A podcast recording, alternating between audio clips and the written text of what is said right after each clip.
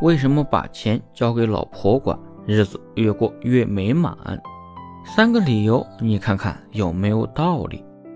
一，挣钱交给老婆的男人，把家庭、把老婆、把孩子看得都非常的重，说明啊，他是个家庭责任感很强的男人。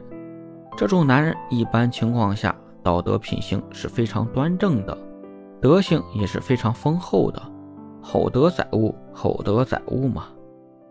你说这样的男人承载着一个家庭，能不美满吗？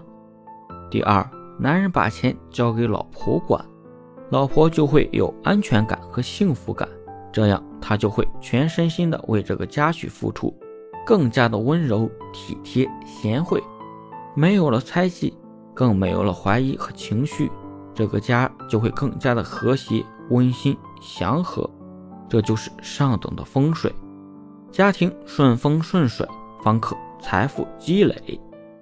这样的家庭，他能不发达吗？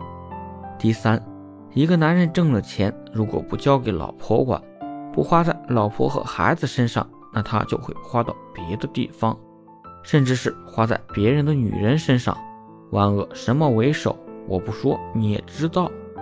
男人一旦沉迷于色，那就是要破财伤身的。所以，挣钱交给老婆的男人，就会很好的规避这个风险。